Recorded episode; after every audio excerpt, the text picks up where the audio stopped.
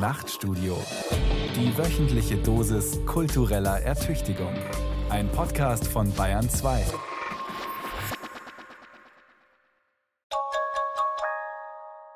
Log in. Hey, Joanna, Ja, du warst doch schon bei einem Mission Call, oder? ja, ist ein bisschen her, aber ja, Na, ich glaube, du kennst dich aus. Welcome. danke. Und du? Bist du schon Medusa Bionic Rise Member? Nein. Nein. Das ist also dein erstes Training? Ja. Okay, aufregend. Dann stell dich bitte einmal hin, Ja. breite die Arme aus. Mhm. Öffne bitte das linke Auge. Nur das linke? Nur das linke. Weit aufmachen. Mhm. Genau so. Ist gleich vorbei. Okay. Danke. Nice. Schöne Hardware. Klaus. Wildes Denken. Zugeritten und moderiert von Johanna Ortmann. Dann beginnen wir gleich mit dem Training. Stellt euch hin, stand up. Und wir beginnen mit dem Hampelmann. Let's start with jumping jacks. And up, up, up. Yeah. Really good. Und damit herzlich willkommen zu einer Ausgabe von Wildes Denken mit einem Workout der anderen Art. Und damit verbunden eine gnadenlose Körperbetrachtung. Wie immer können natürlich alle mitmachen. Neben mir im Sicherheitsabstand, Und hinter der schönen Plexiglasscheibe. ja, hechelt, hoffe ich bald, Klaus. Ja, geht schon wieder. Klaus Urich und Klaus, wir kriegen ein Training. Um Himmels Willen. Seid ihr bereit? Ja. Hoffentlich. Es geht weiter. Jumping jacks. Faster. Body. Train your shell. Get ready. Up. Up. Right. Puh, Really good. fuck the And speak the contract with me. I do here herewith forswear I do here with forswear by my body, gadgets, updates, and effects by By my my body, body, gadgets, gadgets, updates, updates, and and effects. that I am ready to question the nature of my body's reality. That I'm ready to to question question the nature of my body's reality. reality. Really good. May I present Shelly bei dieser Gelegenheit? Das ist unsere Trainerin heute. Shelly ist Teil der Online-Bewegung MBR, Medusa Bionic Rise. Die haben sich der radikalen Selbstoptimierung verschrieben, also künstliche Intelligenz, Neural Enhancement, Body Hacking, alles, was nötig ist, um seinen Körper als Labor zu optimieren. Und Shelly hat diverse Schönheits-OPs schon durchgeführt an sich. Und sie nutzt ihren perfekten Körper als Weiblichkeitsprothese, um diese Bewegung voranzubringen. Wir fühlen uns sehr geehrt. Äh, ja. So ein Training hat nicht jeder. Seid ihr bereit? Ja, Ja. Ja? Okay. Jetzt Plank. Go to the floor Okay, Lie on your belly. and now push yourself up on your lower arms and your feet and plank. And hold it. Pro, toe, ping. And smile. Smile. Deeper. Stronger. Decode. Keep breathing. Feel your hardware. Stronger. Hold it. Hold it. Really good. ja Klaus, deine five, Planks Nee, können schon nee, immer nee, nee, besser nee, nee. sein, ne? Four. Also, dass ich dir bei Three, Planks hier die Richtung two, vorgebe. One and change. Get up. Aufstehen. Ja. Wie geht's weiter? Kniebeugen. Kniebeugen. Okay. Kniebeugen. Das kann ich. And down. Up. And down. Really good. Now speak the contract with me. Don't stop the squats. So, I declare myself distributor of gadgets and updates. I declare declare myself a distributor of gadgets and subjects. Subjects. Updates. Updates. Updates. And is willing to upload my software. And he's willing, Willing to upload my Das software. klingt irgendwie wie so eine Hochzeit. Klaus, Was ist denn los? My physical and mental abilities My into the physical cloud. and mental mental abilities. abilities to, The To the cloud. The cloud. to the cloud. Was? Was and machen wir finally, and finally, into a next level version of myself in a new shell. Yeah. Deswegen heißt sie Shelly. Geschickt. Ah! Really good, Klaus. Now breathe and go up and down Oh Gott, wir sollen immer noch Up weitermachen mit dem. and Okay. down. Squats up and down. Smile. Higher. Focus. Double tempo.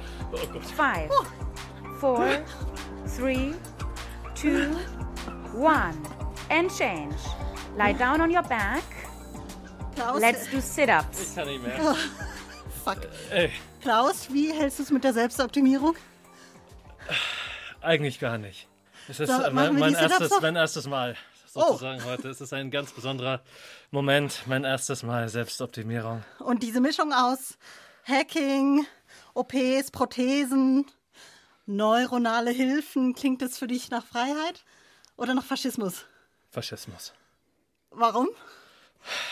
Weil man, glaube ich, da immer dann fragen kann, wem gehört's, wer hat's hergestellt, wer hat's lizenziert, wer hat die ellenlangen Nutzungsbedingungen geschrieben, die sich dann doch wieder keiner durchliest. So, Klaus, that means you're ready for sit-ups? Nee, ich bin nicht ready for Sit-Ups. Doch, Joanna? Klaus, komm, es geht schon noch. Ja, Okay, okay, geht okay, okay. Einmal eine Runde Really Sit-Ups. Geht good. schon noch. Auf geht's. And sit-ups and up and up and up. Train your shell. And up.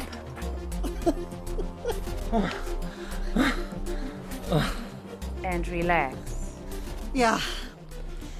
Warum geben wir uns das? Gute Frage. Wir wollen natürlich fragen, was bedeutet das überhaupt heute? Einen Körper zu haben, zu trainieren, zu optimieren. Was ist der schöne, was ist der akzeptierte Körper? Was ist das überhaupt, ein Körper? Also ehrlich gesagt, ich weiß es nicht so genau. Und wenn wir vom Körper sprechen, denken wir dann nicht eher an bestimmte Körperbilder? Oder können wir überhaupt von unserem Körper sprechen ohne Bilder? Gute Frage, Joanna. Hast du einen Körper? Und wenn ja, welches Verhältnis hast du zu ihm? Ja, ich habe einen Körper, ich habe sogar ziemlich viel davon, äh, was man im Radio jetzt zum Glück nicht sehen kann. Und das Verhältnis ist, ich würde sagen, wechselnd, aber es wird immer besser. Das muss ich schon sagen. Also ich würde sagen, radikaler Tiefpunkt etwa bei 15 Jahre und seitdem geht es eher wieder aufwärts. Und hast du den Eindruck, dass du überhaupt mit deinem Körper in Kontakt kommst, wenn du ihn bewertest sozusagen oder wenn andere ihn bewerten? Oder hast du den Eindruck, du hast es eigentlich immer nur mit Bildern, mit Projektionen, mit Vorstellungen von Körpern zu tun, wie auch immer die sind, sein mögen? Ich finde es ganz schwierig, das auseinanderzuhalten, was vielleicht auch an dieser ganzen Selbstinszenierung liegt. Wie kannst du denn jemanden momentan überhaupt noch als unabhängig von seinem Instagram-Profil oder so wahrnehmen? Und ich glaube, das ist so ein bisschen das Problem, dass alles sofort überlagert ist mit all diesen Bildern, die wir ständig von uns und unseren Körpern produzieren. Und die Selbstinszenierung mag ja zum Beispiel in zwischenmenschlichen Bereichen völlig andere sein, aber trotzdem steht die andere ja immer dahinter, die, die wir für Social Media machen, die, wie wir uns nach ganz außen hin zeigen, sozusagen. Dem werden wir nachgehen in dieser Stunde und wir werden uns auch fragen, ob Körperbilder und wenn ja welche zur Revolution taugen. Davor aber mal ein Blick auf einen noch nicht optimierten, noch nicht body gehackten Alltag. Und da sieht es ja eher so aus, dass wir zwar immer sehr gerne offen sein wollen für Körper in allen Farben und Formen, es aber nur bedingt schaffen. Denn die Oberfläche ist ja eine knallharte Kategorie der Wahrnehmung und der neutrale Blick eine Illusion. Und selbst wenn man nur ein bisschen von all den Idealen von Schönheit, von Attraktivität und Gesundheit irgendwie versucht loszuwerden, heißt es ja noch lange nicht, dass man sie tatsächlich auch los wird, beziehungsweise dass man was anderes schön findet. Schwitzt du eigentlich auch so? Nee, Das ist Pilates, da wirst du mir jetzt voll überlegen. Me, myself, Matzko. Normalerweise reicht eine klitzekleine Kleinigkeit, um alles zu torpedieren. Alles, damit meine ich unseren komplexen und hochsensiblen Drahtseilakt, Arbeit, Patchwork-Familie, zivilisatorische Grundbedürfnisse und Anspruch an Kreativität unter einen Hut bringen zu wollen. Und dabei noch eine gewisse Resterotik aufrechtzuerhalten. Der legendäre Inspektor Gadget wird es wieder schaffen. Im Frühjahr 2020 jagt ein Torpedo den nächsten. Homeschooling, Homeoffice. Parallel dazu ziehen wir um. Opa braucht eine Herz-OP. Mein Mann bricht sich den rechten Arm. Ach ja, und dann ist da noch die Corona-Pandemie. Und jetzt gibt es zwei Möglichkeiten. Entweder man verliert die Nerven oder man bricht sämtliche Rekorde im Maschinenschreiben. Gefühlte acht Wochen lang agiere ich nicht mehr. Ich reagiere nur noch. Autopilot ab 6.30 Uhr. Um 20.10 Uhr schlafe ich bei den Tagesthemen ein. Letzter Gedanke. Früher war mehr Lametta. Nachts hört der Stress jedoch nicht auf. Mein Autopilot spielt mir dann nämlich schlechte Filme vor. Mein Mann verliebt sich in ein Au-pair-Mädchen aus Lateinamerika, das in Hotpants mit langen braunen Beinen, die samtig schimmern, unsere Küche feudelt und dabei ab und zu verheißungsvoll La Bamba ruft.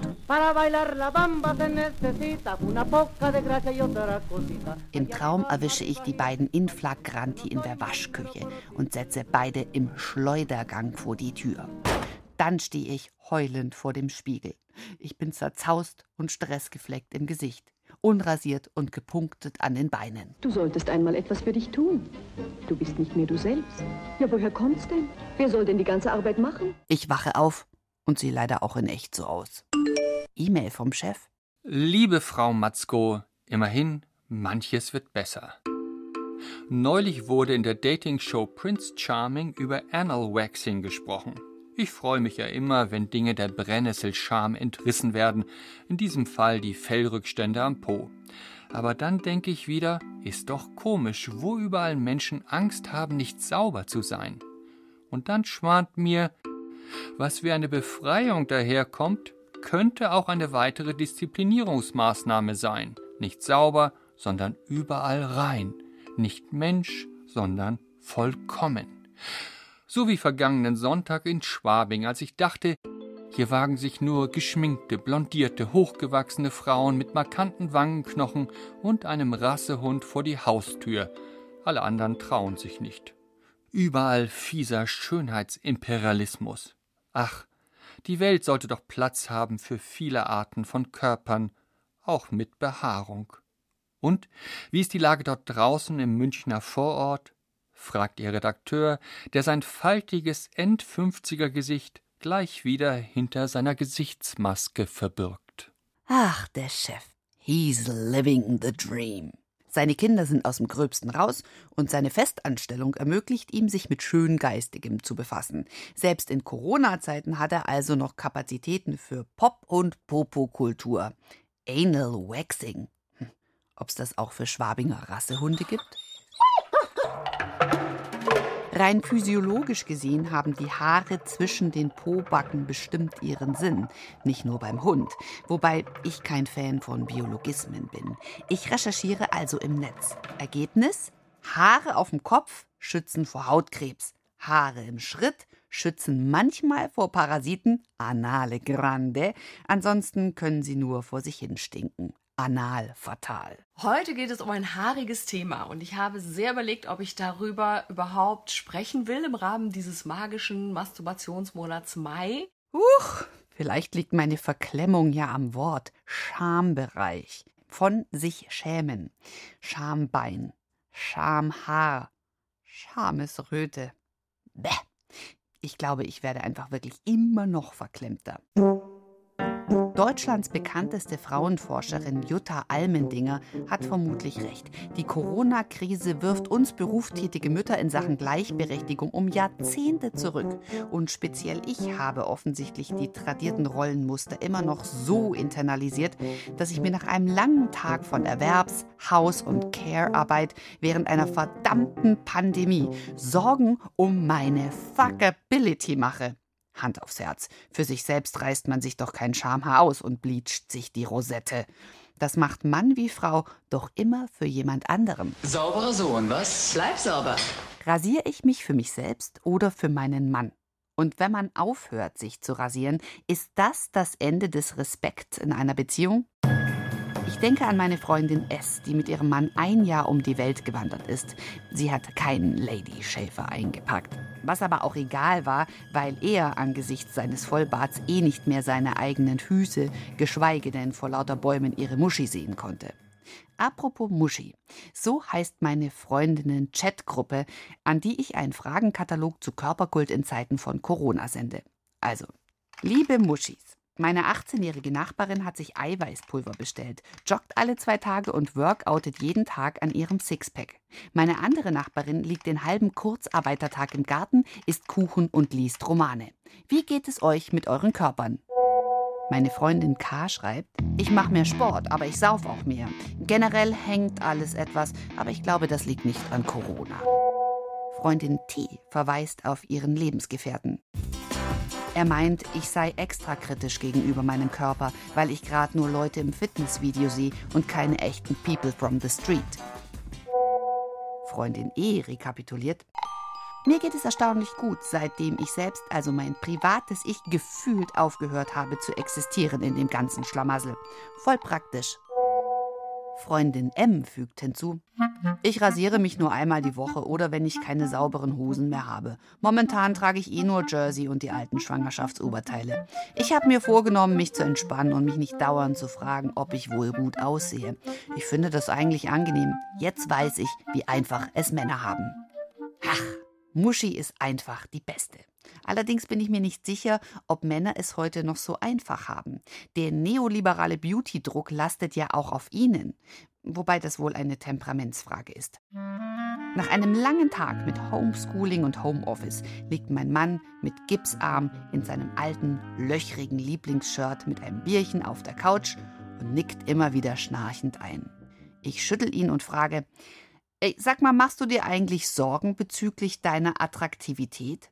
Er, neulich habe ich gedacht, vielleicht sollte ich mir mal einen neuen Pulli kaufen, aber eher weil du denken könntest, ich könnte mal einen neuen Pulli vertragen. Ich, und dann?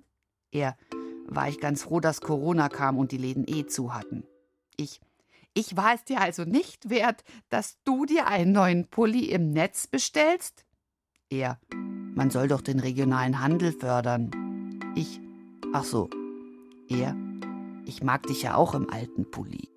Lieber Chef, denken Sie jetzt in Ihrem Homeoffice Onesie von Maison Martin Magellan immer noch über Anal Waxing nach? Ich will so bleiben, wie ich bin. Ich will so bleiben, wie ich bin. Ich will so bleiben, wie ich bin. Will so bleiben, wie ich bin. Ich glaube, ich jetzt auch. Ich will so bleiben, wie ich bin. Du darfst. Ja, ich meine, der Satz ist schön, Klaus. Ja. Aber ich finde ja, der ist wirklich schwierig, weil kann man den ernst nehmen? Also so, wenn man sagen würde, was war jetzt die wichtigste Bewegung der letzten Jahre, die diesen Satz transportiert hat, der ja alt ist, in verschiedenen Bewegungen schon aufgeschieden ist. und, und Werbungen. Richtig, wäre dann diese Body Positivity Strömung. Und ich finde diese Bewegung auch sehr gut. Ich frage mich nur, ob man dem eigenen Körperbild überhaupt entkommen kann. Also diese Hippie-Argumentation, äh, du darfst so sein, wie du willst, du darfst das Echte freilegen und leben oder das Echte so sein lassen. Da frage ich mich dann immer, was soll denn das Echte sein, ja? Das finde ich, kann man teilweise auch sehr lustig auf Instagram beobachten. Woher nämlich diese Body Positivity eigentlich kommt, war aus diesem Hashtag Postpartum. Hast du den schon mal gehört? Ja, das Sagt dir das was? Schwangerschaftsstreifen. Genau, äh, nein, noch nicht Schwangerschaftsstreifen, sondern das ist das Interessante. Erstmal okay. die Mütter postpartum, die eben nach der Geburt gezeigt haben, wie schnell sie wieder fit geworden sind. Also sprich, wie schnell sie wieder ihren definierten Bauch zeigen konnten mhm. und das mhm. natürlich dann auch in, nach allen Regeln der Kunst gemacht haben. Also ein reiner Inszenierungshashtag. Und interessanterweise war dann darauf die Gegenbewegung, diese Schwangerschaftsstreifen Schönheitsbewegung, also diejenigen, die dann plötzlich lauter Fotos mit so rosigen Neugeborenen neben ihren doch sehr zerfurchten und geschädigten Bäuchen gezeigt haben. Und natürlich super stylisch inszeniert, ja. Aber ich frage mich da immer, was ist da eigentlich die Botschaft davon, ja?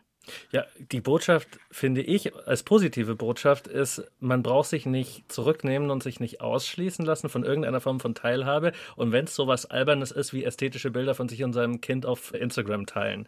Also selbst da muss es okay sein, dass Leute unterschiedlich aussehen und nicht nur Leute, die quasi den perfekt gestylten Body zur perfekt gestylten Wohnung für das perfekte Foto haben. Und das finde ich eigentlich nur positiv, muss ich wirklich sagen.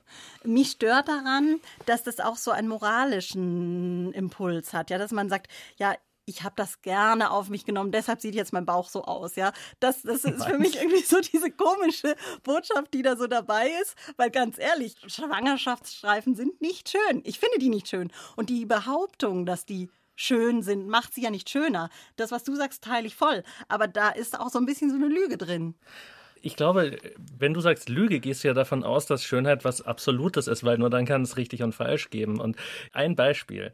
In den USA, besonders in Deutschland auch, aber vor allem in den USA ist es für dicke Frauen wahnsinnig schwer, einen Partner zu finden, aber nicht schwer, Sex zu finden, weil viele Männer stehen auf dicke Frauen, viele Männer mhm. schauen sich Pornos mit dicken Frauen an, aber keiner würde die dicke Frau tatsächlich zu seiner Freundin machen, weil das die eigene soziale Abwertung mit sich bringt. Das heißt, ich glaube, was du jetzt quasi sagst mit schön oder nicht schön, oder ist es eine Lüge, das muss überhaupt nicht so sein und jeder kann das vielleicht auch ganz anders sehen als die dominante Schönheitserzählung in der Gesellschaft sozusagen.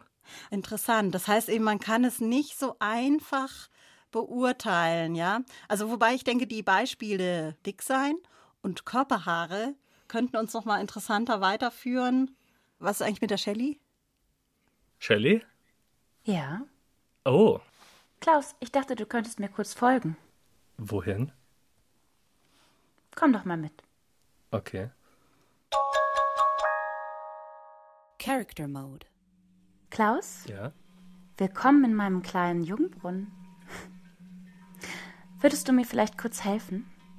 Okay. Sag mal, Klaus, wie alt bist du eigentlich? Ich wollte gerade 37 sagen, aber es stimmt gar nicht. Ich bin 39.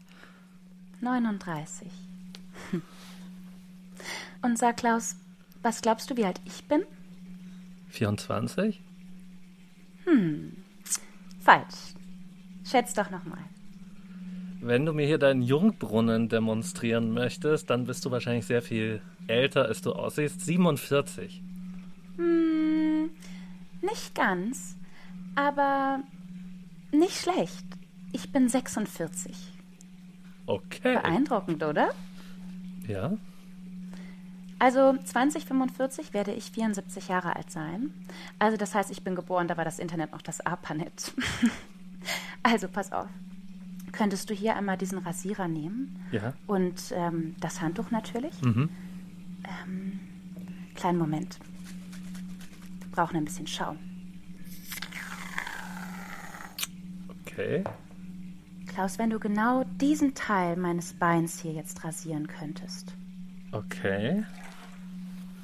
Weißt du, ich habe ungefähr alles an dieser Shell gemacht, was man so machen kann.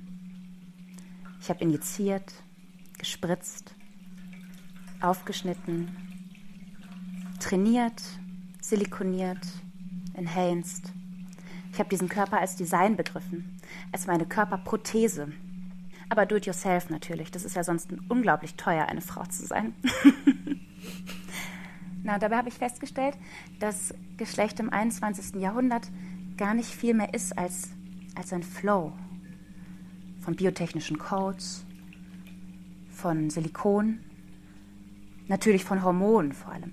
Progesteron und Östrogen, wahnsinnig wichtig. Testosteron natürlich auch. Hast du das schon mal probiert? Ich habe das natürlich, so als Typ. Ah, du bist also ganz natural unterwegs. ich verstehe. Naja, also falls dich dann doch auch nochmal die unnatürliche Einnahme interessieren würde, dann könnte ich dich mit unserem Medusa Bionic Rice Member The Body verbinden. Der spritzt sich jeden Tag. Hier, hinten, ins Rückenfett hinein. Klaus, jetzt hast du mich geschnitten. Sorry. Hm. Ganz menschlich, oder? Sag mal, Klaus, kanntest du eigentlich den Jungbrunnen? Nein. Nein. Nein. Also hinter dem Jungbrunnen, da hinten links, da türmen sich so richtige Batzen von Fleisch auf. Altem Fett, Hautlappen, faltig. Und vorne links, da steigen die alten Frauen in den Brunnen und rechts kommen sie dann als junge Frauen wieder heraus. Und weißt du, was die Männer machen? Was? Die Männer stehen drumherum und schauen zu, denn von den Männern nahm man ja an, dass sie nicht in den Brunnen müssten. Von denen glaubte man ja, dass sie dann durch den Umgang mit den dann wieder jungen Frauen auch selbst wieder jung würden. Okay. Glaubst du das auch? Nein. Das gefällt mir. Hast du dir dann aber alte Frauen schon einmal genauer angeschaut? Ja, ich habe Zivildienst gemacht. Das heißt, du hast sie alle gesehen, die Falten, die Hautlappen, den Geruch? Ja. Entschuldige bitte, ich werde ganz nostalgisch. Komm, wir machen ein kleines Face-Training. Vielen Dank für das Rasieren. Schau dich doch im Spiegel an. Mhm. Moment. Ja? Dein Gesicht. Ganz neutral. Mhm. Und jetzt Smile. Und neutral.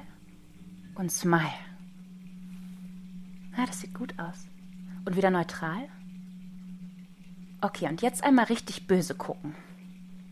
Oh, da fehlt dir aber ein Update. Das sollten wir vielleicht nochmal üben. Nochmal neutral. Und jetzt noch einmal böse. Sehr schön. Und jetzt das Duckface. Weißt du, wie das geht? Nein. Also das Duckface war ja meine persönliche Killer-Applikation. Pass auf. Die Lippen spitzen. Jetzt den Kopf schräg legen.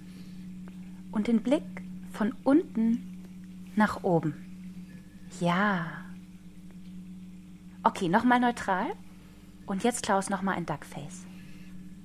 Ja, nicht schlecht. Du bist da schon auf dem richtigen Weg.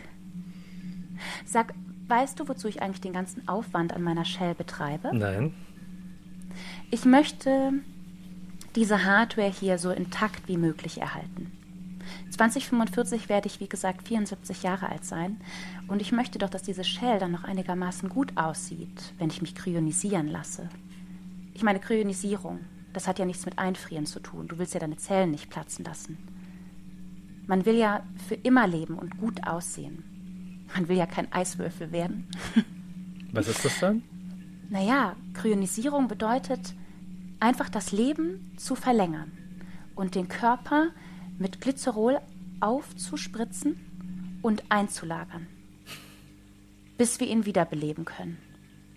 Wir bauen bei MBR gerade unsere eigenen Tanks. The Body hat das alles angeleitet und sich die Informationen bei Alcor in Phoenix besorgt. Ich persönlich habe mich allerdings für Hard- und Wetware entschieden. Ich möchte beides einlagern. Ich kann mir ein körperloses Leben einfach nicht vorstellen. Ich weiß, da bin ich ein bisschen altmodisch. Danke dir für deine Hilfe, Klaus. Okay. Und vielleicht sehen wir uns ja dann gleich auf, der, anderen, Seite. Seite. okay. Nicht schlecht, Klaus. Puh. Ja, interessante Erfahrung. Ja. Das sind ein bisschen diese Geschichten von so seltsamen Online-Dates, wenn die so richtig schief gehen. So, so habe ich mich gerade gefühlt. Obwohl du eigentlich für mich ganz gelassen noch geklungen hast. Ja, ich habe irgendwie das Gefühl, das hat alles so überhaupt nichts mit mir zu tun, weißt du? Also ich glaube, das ist so, ich habe das Gefühl, dass ich total weit von diesem ganzen Denken entfernt bin. Also mich weder jemals einfrieren lassen möchte, noch irgendwie ich äh, Lust auf Implantate habe oder so. Ich gebe zu, ich habe vorhin gelogen, als ich das alles geschworen habe. Aber was ja als sehr interessanter Punkt davor kam, ist diese einerseits extreme Körperfixierung und andererseits dieses den Körper für die Ewigkeit herrichten, hat ja auch etwas von Entkörperlichung. Hat das wirklich schon was von Entkörperlichung? Weil ich Findest find, du nicht? Naja, ich, im Gegenteil. Ich, ich finde, Entkörperlichung müsste heißen, dass du danach keinen Körper mehr hast. Also nicht, dass du dich in einen anderen Körper übertragen lässt oder deinen Körper besonders gut aufheben lässt und dich dann wieder einsetzen lässt, wenn die Technologie so weit ist, was sie wahrscheinlich eh so schnell nicht sein wird. Aber ich finde, Entkörperlichung ist ja was viel radikaleres. Das ist ja entweder so eine metaphysische Vorstellung, dass man sagt, okay, ich habe eine Seele und meine Seele kommt in den Himmel oder mein, mein Bewusstsein steigt irgendwohin auf und wird zu einem anderen höheren Wesen. Solche Vorstellungen gibt es ja. Oder dass es halt so eine Software-Vorstellung ist. Also das heißt, also wenn ich mir zum Beispiel vorstellen könnte, sie hat gesagt, sie lagert ihre Hardware und ihre Wetware, also ihren Körper, ihre Biologie ein. Ja, das war eine Mischung noch. Nee, nee, das sind ja drei Dinge. Es gibt ja Hardware, Wetware und es gibt die Software. Und mich würde die Software interessieren. Also mich würde es interessieren, wenn ich mich schon entkörperlichen würde oder wenn es ums ewige Leben geht. Natürlich finde ich auch das ewige Leben als Vorstellung interessant.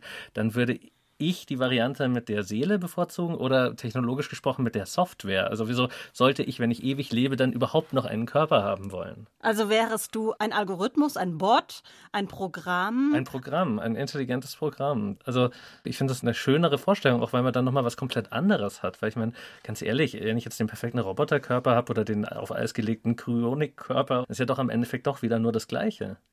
Das würde mich ja von Shelly auch nochmal interessieren. Shelly? Ja. Software, spielt das bei dir eine Rolle? Die Software laden wir eigentlich beständig hoch innerhalb der MBR Cloud. Und wie? Naja, via Mind Uploading. Ja, das ist etwa so das, was ich meinte. Nur, warum diese Fixierung auf den Körper? Warum braucht man den überhaupt noch, Shelley? Naja, MBR-Member finden mich auch nostalgisch, dass ich meine Hardware einfrieren lasse, um ehrlich zu sein.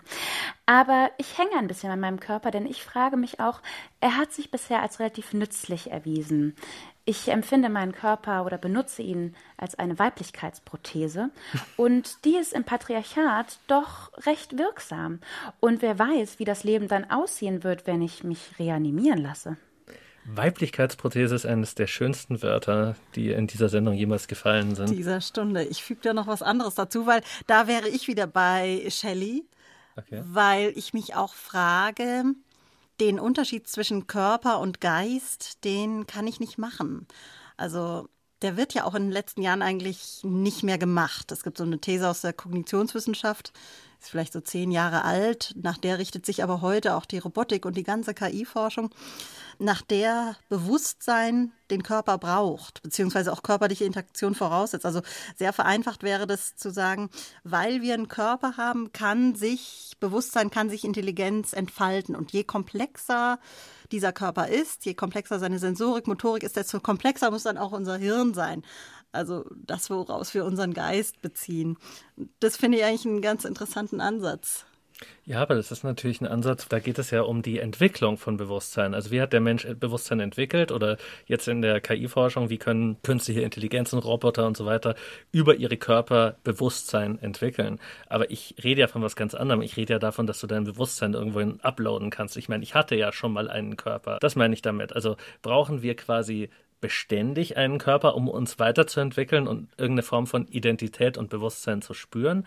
Ich möchte mir doch vorstellen, dass wenn wir so viel simulieren können heutzutage und wenn wir meine Geist irgendwohin übertragen könnten, wenn wir an dem technologischen Stand sind, dass wir ganz ehrlich das auch über Simulationen hinkriegen und da jetzt keinen tatsächlichen echten Roboterkörper dafür brauchen. Das erscheint mir gerade zu primitiv.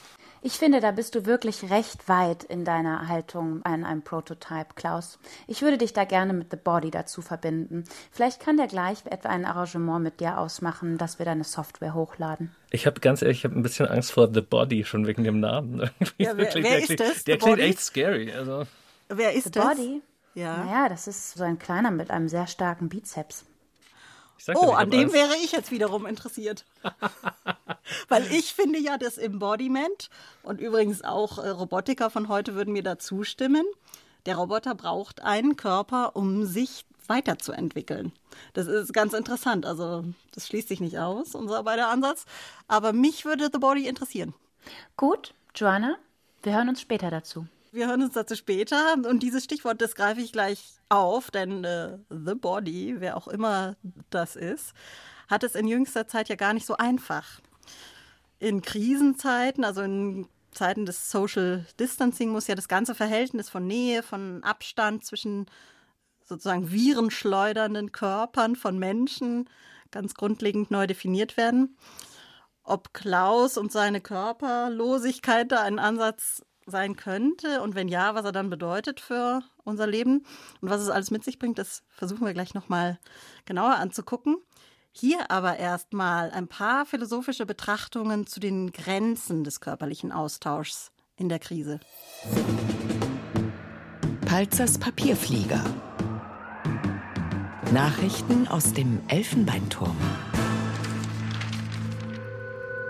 Man kann etwas berühren und man kann von etwas berührt werden. Beides steht nicht zwangsläufig in einem kausalen Zusammenhang. Sicher aber ist, dass Körperempfindungen einen kaum zu unterschätzenden Einfluss auf das Bewusstsein haben. Das Bewusstsein existiert ja nicht losgelöst vom Körper frei im Raum, im Gegenteil. Bewusstsein kann nur als eingebettetes, überhaupt Bewusstsein sein? Versöhnen wir Hegel mit Marx. Im Sein schwimmt das Bewusstsein. Seit Corona ist es nun mit der Berührung so eine Sache. Sie wird im Moment nicht gern gesehen, sie soll möglichst vermieden werden.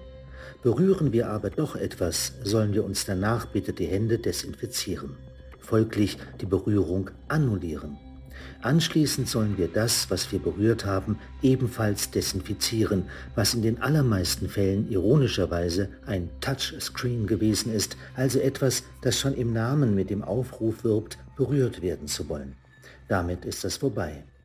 Seit Corona leben wir in einer Gegenwart, die Berührung zunehmend für etwas Unsittliches erklärt, und zwar nicht wie historisch geläufig die Selbstberührung, sondern die Berührung von etwas anderem, Fremdem.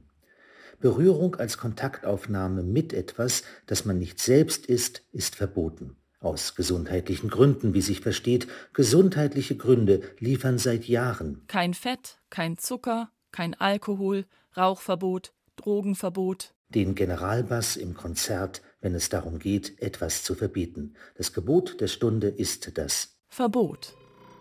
Wenn Berührung auf sich selbst zurückgebogen wird, gewinnt sie eine narzisstische Komponente, aber nicht nur. Sich selbst berühren, das weckt und schult zunächst das Körpergefühl, das heißt jene Wahrnehmung, die wahrnimmt, wie uns der eigene Körper berührt und berühren kann, etwa durch das Blut in den Adern, wenn dieses gefriert, oder durch die Hitze, wenn diese uns in Wellen durchwallt, oder mit den Gefühlen, die ausgelöst werden, wenn es uns schaudert, uns ekelt und schwindelt oder in Hochstimmung bringt. Corona trainiert unser Körpergefühl und verändert es und damit auch das Bewusstsein. Wie werden wir die Welt nach Corona erleben und wie werden wir uns selbst erleben? Wie werden wir berühren und wie werden wir, wenn überhaupt noch, berührt werden und von wem oder was? Am Ende des Geistes der Körper, aber am Ende des Körpers der Geist. So Paul Valéry, dessen Sucht nach intellektueller Reinheit einherging mit einem beständigen Befragen des körperlichen Lebens. Das wurde seit Descartes und trotz Montaigne, der mit seinen Essays die Körperlichkeit entdeckte, in einer langen Tradition meist nur passiv hingenommen, bis schließlich Flaubert, Baudelaire und andere den Körper in sein Recht zurücksetzten. Besonders Marcel Proust lenkte mit seiner Recherche die Aufmerksamkeit auf die Mémoire du Corps, die Erinnerung des Körpers, und später Henri Michaud, Antonin Artaud und Samuel Beckett auf die Veränderungen beim Körperschema, das heißt auf die Verirrungen der Selbstwahrnehmung. Und sie wurden gewahr, dass sie nackt waren heißt es in der Genesis, mit der uns ein frühes Zeugnis des Körpergefühls tradiert ist. Seitdem ist viel Zeit vergangen und die innere Wahrnehmung des eigenen Körpers, die Kinästhesie, ist zu einer zentralen Komponente der zeitgenössischen Sensibilität geworden. Salopp gesprochen könnte man vielleicht sagen, dass wir uns noch nie zuvor so sehr der Tatsache bewusst waren, dass wir nackt und nichts außerdem sind. Jedenfalls zählen autogenes Training, Entspannungstechniken, Achtsamkeitsübungen, Qigong, Baumumarmungen, Yoga und etliches andere zum unabdingbaren Repertoire, welches der nacheinander aufruft, der sein Leben für ein geglücktes halten will, für ein Leben, das sich seiner selbst in jedem Moment bewusst ist. Was passiert nun mit unserem Bewusstsein, wenn durch Corona die Frequenz der Fremdreize ausgedünnt wird, dafür die Wahrnehmung der Eigenreize aber extensiv erhöht, einfach durch Konzentration auf inneres Erleben? Nehmen wir gedankliche Anleihen bei Jean-Paul Sartre, der in Das Sein und das Nichts aus dem Jahr 1943 schrieb, Insbesondere entwirft sich das für sich auch dann, wenn vom Bewusstsein kein bestimmter Schmerz, kein bestimmtes Behagen oder Missbehagen existiert wird, über eine reine und sozusagen qualitätslose Zufälligkeit hinaus. Das Bewusstsein hat immer einen Leib. Dies, dass man für sich ständig einen faden und fernelosen Geschmack erfasst, der mich sogar in meiner Bemühung noch, mich von ihm zu befreien, begleitet und der mein Geschmack ist, dies haben wir anderswo unter dem Titel des Ekels beschrieben. Ständig offenbart meinem Bewusstsein ein leiser, aber unüberwindlicher Ekel meinen Leib. Mit anderen Worten, für Sartre mündet exklusive Selbstwahrnehmung in Selbstekel. Und für uns, die neuerdings Masken tragen, in dem nicht immer angenehmen Umstand, den eigenen Atem wieder einatmen zu müssen. Oder noch einmal anders gewendet, wir brauchen den anderen, um uns nicht vor uns selbst zu ekeln. Die Corona-Krise könnte dem Philosophen zufolge dazu führen, dass wir uns nicht einmal mehr selbst berühren wollen, geschweige denn diese Selbstberührung auch noch wahrnehmen. Am Ende werden wir uns selbst aus uns herauswirken. Maurice Merleau-Ponty, ein Zeitgenosse Sartres und wie dieser Phänomenologe, bilanziert das als Stoffwechsel zwischen Welt- und Selbstwahrnehmung und kommt zu dem Schluss, dass das, was wir in das in uns hineinlauschen investieren, unserem In der Welt sein entzogen wird und für die Zeiten von SARS-CoV-2 übersetzt, besagt das, dass das durch Corona zwangsläufig gesteigerte Interesse am eigenen Körpergefühl zu einem ausgeprägten Symptom des Narzissmus mutieren wird.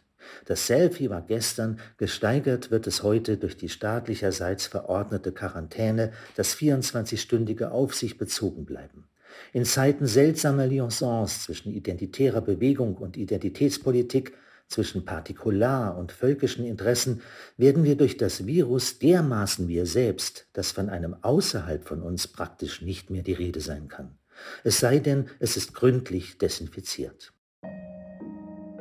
Wenn man also davon ausgeht, dass die organischen Empfindungen, die von allen Geweben, allen Organen und allen produzierten Bewegungen, kurz von allen körperlichen Zuständen ausgehen, in irgendeinem Grade im Sensorium vertreten sind, und wenn die physische Persönlichkeit nicht mehr als deren Ganzes ausmacht, so folgt daraus, dass sie mit diesen und wie diese Schwankungen unterworfen sein muss und dass diese Schwankungen vom einfachen Unwohlsein bis hin zur totalen Veränderung der Persönlichkeit die unterschiedlichsten Grade aufweisen können. Die Beispiele der doppelten Persönlichkeit sind nur ein extremer Fall. In der Geistespathologie fänden sich genügend Beobachtungen einer Regression von der nur vorübergehenden Veränderung bis hin zur weitestgehenden Zerrüttung des Ich. Das Ich existiert nur unter der Bedingung einer ständigen Veränderung. Wenn wir dieser Diagnose Theodule Ribos in Die Krankheiten der Persönlichkeit aus dem Jahr 1885 folgen, haben wir für Post-Corona-Zeiten nicht unbedingt Gutes zu erwarten, bestimmt aber eine massive Veränderung unserer Persönlichkeit. Ob diese Veränderung nach monatelangem Schwelgen im eigenen Körpergefühl positiv ausfällt, darf mit Fug und Recht bezweifelt werden. Mit Destabilisierungen ist jedenfalls unbedingt zu rechnen. Vielleicht wird es uns wie im Roman Madame Bovary von Gustave Flaubert ergehen, wo es, nachdem Emma Charles ein Gläschen Curaçao angeboten und mit diesem gelehrt hat, prophetisch heißt. Und sprach kein Wort. Auch Charles schwieg. Ein Luftzug, der unter der Tür hereinwehte, wirbelte ein wenig Staub über die Fliesen auf. Er sah zu, wie er dahin tanzte, und hörte nichts als das Pulsen des Blutes in seinem Kopf und aus der Ferne das Gackern einer Henne, die irgendwo auf dem Hof ein Ei legte. Das Leben nach Corona könnte etwas Bedauerliches haben, etwas zwischen Langeweile, verhindertem Verlangen und blasser Kränklichkeit. Es wird ein Leben an und für sich sein, eines, das weder berührt noch berührt wird, und eines, das sich fragt, wie bin ich für mich in meinem Selbstbewusstseinserlebnis? Kurz, es wird ein Leben sein, ohne dich. Es wird ein Leben sein ohne dich. Ja, das ist jetzt eigentlich so hardcore. Da fällt mir noch ein. Sollen wir eine Schlussmeditation vielleicht noch machen? Vielleicht hat die Shelley ja noch was. Shelley? Ja. Können wir meditieren? Sehr gern. Reload. Okay. Close your eyes. Mhm. And breathe. Your breath, your substance, your veins. How did you become a human being? Your body is a strategy. Klaus, du meditierst eigentlich nicht so gerne, oder? Lass dich mal drauf ein, sagst du jetzt zu mir? Ja. Interessant. Gut, ich probiere. Your body is a battlefield. Your body is a resource. Es tut eigentlich gar nicht so schlecht, in diesem chaotischen Funkhaus hier mal sowas zu machen. Your body is a shell.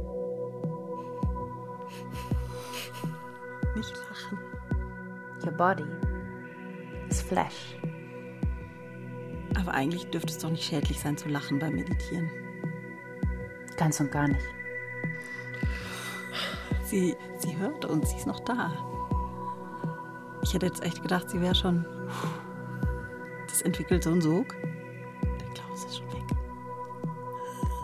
Imagine the margin existing between you and your next level you. Your breath, your substance, your veins. Your body is fake. Das passt Okay. jetzt irgendwie nicht so in dir. Ja. Warum? Warum ist der fake? Wegen den? Bildern, wegen den Bildern, die wir drüber legen. Ach so, stimmt. Your body is a prosthesis, a project, an achievement. Your body is a code.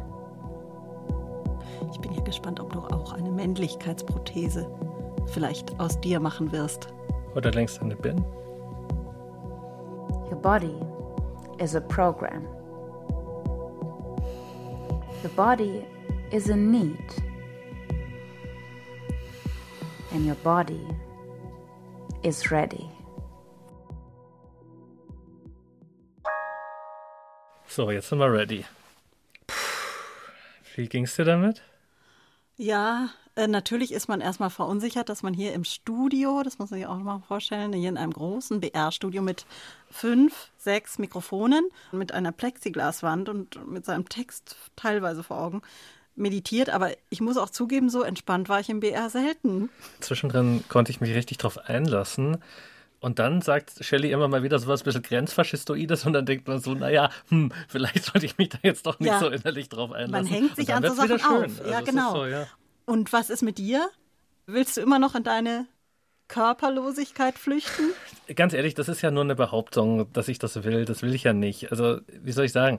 Mir gefällt es philosophisch gesehen aus grundsätzlichen Erwägungen heraus, die Körperlosigkeit zu fordern. Mir gefällt die Grundidee davon, weil es was ganz anderes wäre und weil man sich mit ganz viel Zeug nicht mehr rumschlagen muss. Aber auf der anderen Seite, ich habe jetzt gerade während die Meditation lief auch nachgedacht, wie habe ich eigentlich mein letztes Wochenende verbracht? Und es war ein wunderschönes Wochenende und ich war Fahrradfahren, ich war Sport machen, ich war Eis essen, ich äh, habe mich betrunken, ich habe mit meiner Freundin geknutscht, äh, ich habe mir die Sonne auf die Nase scheinen lassen und eigentlich alles Schöne, an was ich denke, wenn ich ans letzte Wochenende denke. Rauschhaft körperlich alles. ist alles rauschhaft körperlich. Das heißt, vielleicht geht es doch um was ganz anderes. Also ich habe mir das vorhin schon so gedacht, als wir über Body Positivity geredet haben. Ja, also dieses so, mein Körper ist aber auch so total schön und so weiter. Die einen finden den dann hässlich, andere finden irgendwas schön. Ich frage mich immer, warum müssen wir überhaupt so viel finden? Also weißt du, so warum kann es nicht einfach ein bisschen wurscht sein? Also ich, vielleicht bin ich gar nicht von der Body Positivity Bewegung, sondern von der Body Scheißegality Bewegung. Also vielleicht, Ja. also mir würde es, glaube ich, total helfen, wenn einfach mal Leute aufhören würden zu beurteilen, andere Körper und ihren eigenen. Wenn man so eine Body-Selbstvergessenheitsbewegung, vielleicht können wir Ja. es so nennen ungefähr, Ja, Body-Selbstvergessenheitsbewegung, da muss man aber auch auf seinen eigenen Blick finde ich, gucken, ne? Total. Weil du schaust jemand an und sofort sämtliche Raster sind da, Völlig. weil deine Augen einfach so schnell sind. Ja, und weil man halt auch so erzogen ist, ganz ehrlich. Ich meine, das haben wir ja bei unseren Eltern schon erlebt. Warum wissen wir, wie wir bestimmte Codes lesen und bestimmte Leute einschätzen? So, warum wissen wir, der Dicke mit der Jogginghose und den fettigen Haaren ist was, was wir als total negativ branden? Weil unsere Eltern, unsere Mütter und Väter schon, wenn wir solchen Leuten früher auf der Straße begegnet sind, dann gesagt haben so, ah, wie kann man denn so rumlaufen? Schämt er sich denn überhaupt nicht? Und das ist halt genau dieses Ding. Ich glaube, wir sind so voller sozialer Codes und Scham und Regeln. Vielleicht ist das so ein kleiner, ein bisschen realistischerer, utopischer Ansatz, als dass wir alle Software werden, ist, dass wir vielleicht unserer nächsten Generation so ein bisschen eine größere Gelassenheit bei sowas mitgeben. Und man müsste das natürlich auch selber an sich praktizieren. Also ja. man müsste eigentlich diese ganzen doofen, normalen Kleinigkeiten, die man selber macht, sprich, äh, was mache ich zum Beispiel selber? Ich ziehe am Strand den Bauch ein, wenn ich davor gegessen habe. Ich schäme mich, wenn meine Achselhaare nicht so perfekt inszeniert wie auf Instagram aussehen. Ich überlege tausendmal, ob ich ohne BH aus dem Haus gehen kann, obwohl ich es eigentlich wirklich gerne würde. Du und ich glaube, wir müssen uns gegenseitig darin bestätigen. Wir müssen das nicht nur quasi selbst machen, sondern wir müssen uns bestärken gegenseitig. Also zum Beispiel, ich kann dir ein Beispiel sagen. Ich bin früher nie mit nacktem Oberkörper im Freibad oder am Badesee gesessen, weil ich mich so für meinen Bauch und meine Dickheit geschämt habe, dass ich das T-Shirt nur ausgezogen habe, um schnell ins Wasser zu huschen, möglichst schnell unter die Wasseroberfläche, raus, schnell das Handtuch drüber, dann schnell sofort das T-Shirt wieder angezogen. Und ich weiß noch, ich war mit Freunden vor ein paar Jahren an so einem Badesee und da hat mich eine Freundin dabei beobachtet, wie ich das gemacht habe und hat mich nur angeguckt und hat gesagt, du spinnst doch, zieh dein T-Shirt aus, so alles wunderbar. Seitdem ziehe ich mein T-Shirt aus am See. Und machst dir auch wirklich keine Gedanken mehr? Ist kein Moment mehr mit Gedanken? Doch, natürlich. Die müssen noch weg. wie würde es eigentlich die Shelley sehen? Diese Form des Body Performance, des Body Behandelns? Ich würde sagen, herzlichen Glückwunsch, Klaus. Du bist ein Prototype. Das ist was Gutes, gell? ja. Ja, aber das ist eigentlich. Das ist hervorragend. Ich werde mich in Zukunft auch immer so, so vorstellen, wenn ich in den Raum komme. Hallo, ich bin Klaus, ich bin ein Prototype. Ja. Das war ein Training, was jetzt doch etwas anders gelaufen ist als gedacht. Und wer sich jetzt fragt, kann man auch irgendwo live mit dieser schillernden Shelly trainieren und zu solchen Erkenntnissen kommen? Dem sagen wir ja, man kann. Und zwar auf der Website von Medusa Bionic Rise Net. Da gibt es natürlich auch sämtliche Hinweise auf die nächsten Performances, so sie denn stattfinden in diesen Zeiten. Ich sage nochmal, die Website Medusa Bionic Rise Net. Shelly, es war uns eine Ehre. Du hast uns echt weitergebracht. Vielen Dank. Und vielleicht sehen wir uns ja auf der anderen Seite. Das klingt wie eine Drohung. Das war eine Drohung, oder? War das eine Drohung? Wenn ich The Body kennenlernen kann, komme ich darüber. Okay.